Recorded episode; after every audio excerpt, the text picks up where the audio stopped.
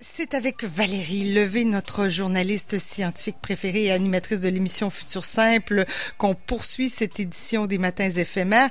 Bonjour Valérie. Bonjour Caroline. Alors ce matin, il sera question de COVID et de sexe. Et la grande question, pourquoi la COVID tue plus les hommes que les femmes? Enfin, il semblerait, là, au fil des semaines qu'on découvre évidemment plus de choses, là, euh, que la COVID s'attaquerait plus aux hommes, ou en tout cas tuerait plus les hommes. Euh, on sait que tout le monde n'est pas nécessairement égal devant ce virus-là. Euh, bon, je le disais, il y a plus de décès chez les personnes âgées, ça c'est connu. Les personnes diabétiques aussi sont plus à risque de développer euh, les symptômes sévères. Mais ce phénomène-là, là, que la COVID tue plus les hommes que les femmes, j'aimerais que tu nous l'expliques un peu parce que on veut comprendre. oui, puis on n'en a pas trop entendu parler. Non, en non, ça commence à sortir là. Oui, bah, on en a, bah, on, on le voyait à travers les, à travers les chiffres quand même, mais on en a pas, on n'a pas tellement entendu parler de ce phénomène-là qui est quand même assez intrigant. Puis en fait, à vrai dire, ce matin, je pensais sortir de la Covid parce que, bah, pendant qu'on a les yeux rivés sur la Covid, la science continue de tourner dans tous les domaines. Puis bah c'est bien de, de rappeler quand même que les recherches continuent en physique, en biologie, ben en, toutes sortes de sciences sociales. Donc, euh. mais bon, cette question de la Covid et du sexe me turlupinait quand même, parce que les, les statistiques indiquent que les hommes meurent davantage que de la Covid que les femmes. En fait, on a commencé à avoir des indices de cette différence déjà assez tôt dans la pandémie, en mm. mars-avril. Euh, fin avril, une étude chinoise montrait que parmi les victimes de la Covid, il y avait 70% d'hommes et 30% de femmes. Bon, ça, ça fait quand même une différence. Euh, bah oui, oui, c'est vrai, ouais. Mais ces premières données, ça portait sur un petit échantillon de malades chinois. Euh, sauf que l'histoire s'est répétée ailleurs dans le monde, avec quand même euh, moins de différence dans, de, entre les hommes et, les femmes euh, que cette étude chinoise, mais quand même une différence marquée et qui, et qui diminue d'ailleurs chez les personnes âgées. Ouais. Alors aujourd'hui, là, on en est où entre cette différence de mortalité entre les hommes et les femmes? Oui, alors d'après l'OMS, à l'échelle européenne, il y a 57% des morts qui sont des hommes contre 43% des femmes. Euh, la différence est moindre que dans l'étude chinoise, mais elle est quand même significative. Mhm. Maintenant, l'OMS donne aussi des données plus précises pour les Amériques avec euh, des, des pourcentages par tranche d'âge. Et c'est là qu'on voit que la surmortalité des hommes diminue avec le grand âge. Euh, ça change selon les pays, en, en Amérique, euh, selon qu'on est en Amérique du Nord, euh, dans l'Amérique centrale, dans les Caraïbes, Amérique du Sud. Mais en gros, pour les tranches d'âge de 40 à 69 ans, il y a 70% des morts qui sont des hommes. Ah oui. Et ils ne sont plus que 50 à 60% dans, pour les plus de 70 ans. C'est quand même euh, intriguant.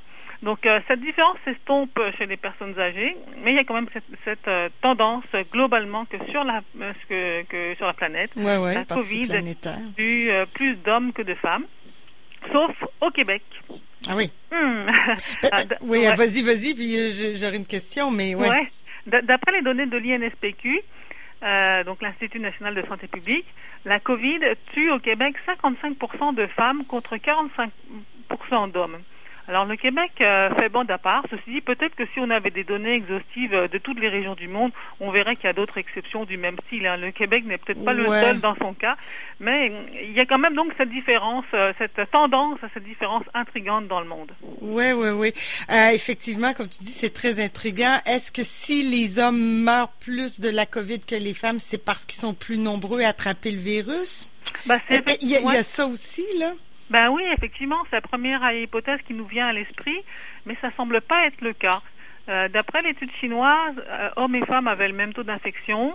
Les données de l'OMS pour les Amériques disent aussi que le taux d'infection tourne autour de 50% chez les hommes et les femmes. Alors des fois c'est 48%, 52% euh, selon les tranches d'âge, mais c'est quand même globalement ça tourne c'est près de 50%.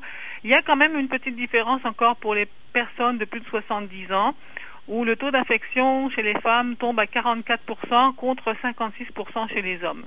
Écoute Mais, mais globalement, oui, c'est ça. Ah mais globalement, il semble pas y avoir plus de cas euh, positifs chez les chez les hommes que chez les femmes. Et en fait, même, on aurait pu s'attendre à ce qu'il y ait plus de cas positifs chez les femmes, moi, je pense, parce que euh, les femmes euh, représentent une bonne partie du personnel soignant, hmm. autant dans les hôpitaux que dans les CHSLD. Mais oui. Donc elles sont plus exposées au virus, même si elles se protègent. Bon, on sait qu'il y a quand même euh, le virus trouve des fois des dépassages. Donc elles sont plus à risque d'être infectées et malgré tout, on ne trouve pas de différence significative du taux d'infection chez les, chez les hommes et les femmes. Mhm. Par contre, dans une étude euh, française qui est parue dans Science dernièrement, euh, donc sur la prévalence et le développement de la maladie en France, on lit que pour toutes les tranches d'âge, bon, euh, il y a plus d'hommes hospitalisés et qu'ils doivent recevoir des plus de soins intensifs que, que chez les femmes.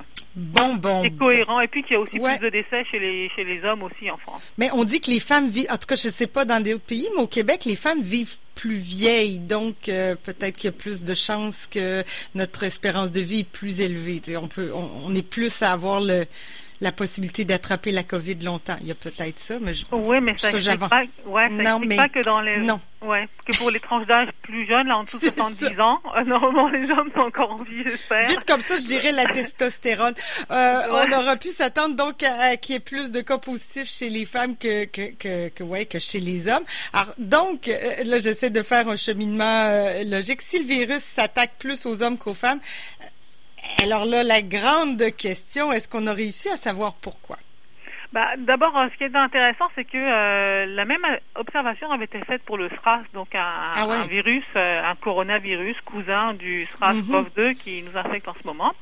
Maintenant, bah, il y a plusieurs hypothèses qui sont euh, résumées dans un article qui a été écrit par Adam Moser, qui est un immunologiste à l'État, à l'université de l'État du Michigan.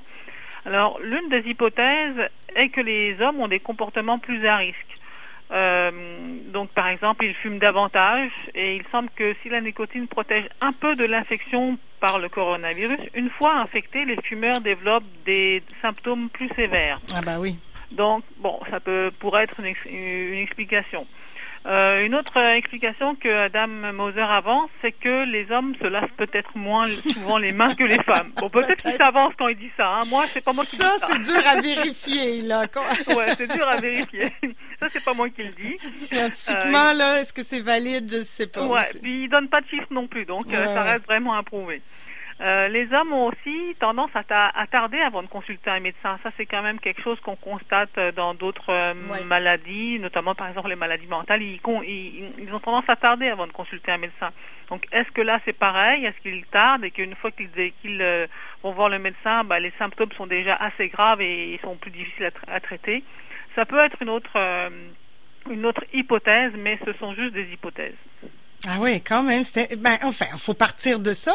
Euh, en science, hein, ça marche comme ça, semble-t-il, de Ça, ces hypothèses. ouais, ça, des, des hypothèses de nature comportementale. Oui, c'est ça. Alors, est-ce qu'on peut invoquer aussi des explications un petit peu plus biologiques, là, des explications qui relèveraient euh, scientifiquement de la biologie entre les hommes et les femmes, de la Ouais. géné... je sais pas, je dirais la génétique, Oui. là, ou, euh, ouais. Oui, oui, tout à fait. Donc, euh, bah, d'ailleurs, c'est une autre hypothèse, euh, c'est que les, femmes ont une réponse immunitaire plus forte que les hommes. Et euh, bon, ça, ça les protège mieux des maladies infectieuses, mais la contrepartie, c'est que les femmes euh, sont peut-être plus sujettes aux allergies et aux maladies inflammatoires.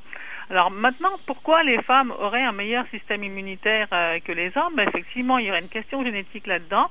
En fait, une explication, ça se trouve sur le chromosome X, qui comporte plusieurs gènes reliés au système immunitaire. Or, euh, bah, les hommes, ils n'ont qu'un seul chromosome X, alors que les femmes en ont deux. Donc, ces gènes du système immu- immunitaire chez les femmes sont en double.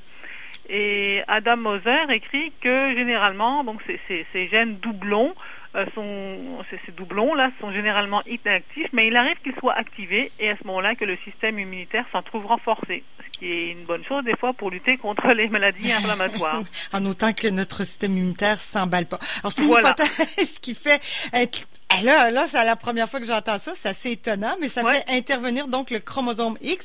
Mais est-ce qu'on peut penser qu'une hypothèse euh, viendrait des hormones mâles ou Oui, c'est tout, tout à Ouais. fait. Tu as bien vu, Caroline, parce qu'effectivement, ce qui nous différencie hommes et femmes, c'est aussi les, les hormones. Ben, c'est ça, là. Donc, euh, il y a effectivement une, une, une hypothèse qui met en cause la testostérone Ouais. et bon, plus généralement les, les, les, les androgènes, donc sont un groupe d'hormones mâles responsables du développement des, des caractères masculins et qui seraient aussi responsables d'ailleurs de la perte de cheveux. Et il y a eu des observations sur des groupes de patients que les hommes chauves sont plus à risque de développer des symptômes graves de la maladie. Parce que les hommes chauves ont plus de testostérone. Ben voilà, c'est ça, exactement. Donc, il y a aussi une étude en, en, en Italie sur des... Ils ont été tellement durement touchés qu'ils ont... J'espère qu'ils ont eu le temps de faire un peu d'études. ouais, oui, c'est vrai. Donc, euh, ils ont, euh, il y a une étude donc sur les patients euh, italiens atteints du cancer de la prostate. Ah oui. Donc, d'abord, le diagnostic de cancer de la prostate augmente les risques euh, pour la COVID. Mais là où ça devient intéressant, c'est que les patients traités par hormonothérapie pour euh, diminuer la production d'androgènes étaient moins à risque d'infection par le coronavirus. c'est comme, comme si le fait d'avoir moins d'androgènes protégeait euh, était un facteur de protection finalement contre contre la maladie. Bon, tout ça, ça reste comme c'est quand même assez assez curieux. évidemment, c'est des travaux préliminaires qu'il va falloir travailler, euh, vérifier. Euh, ces, ces, hypothèses sur la surmortalité des hommes euh, ne doivent pas non plus nous faire oublier qu'au Québec, ce sont les femmes qui sont plus victimes de la COVID que les hommes. Mhm. Et peut-être que qu'il y a là aussi euh, une. Il faut peut-être chercher là-dedans dans ces dans, dans ces milieux-là, dans, ces, dans, le fait que ici au Québec, ce sont des femmes qui sont plus victimes que les hommes. Ben, il y a peut-être là une explication à aller chercher euh, au fait que ces populations sont plus à risque que d'autres.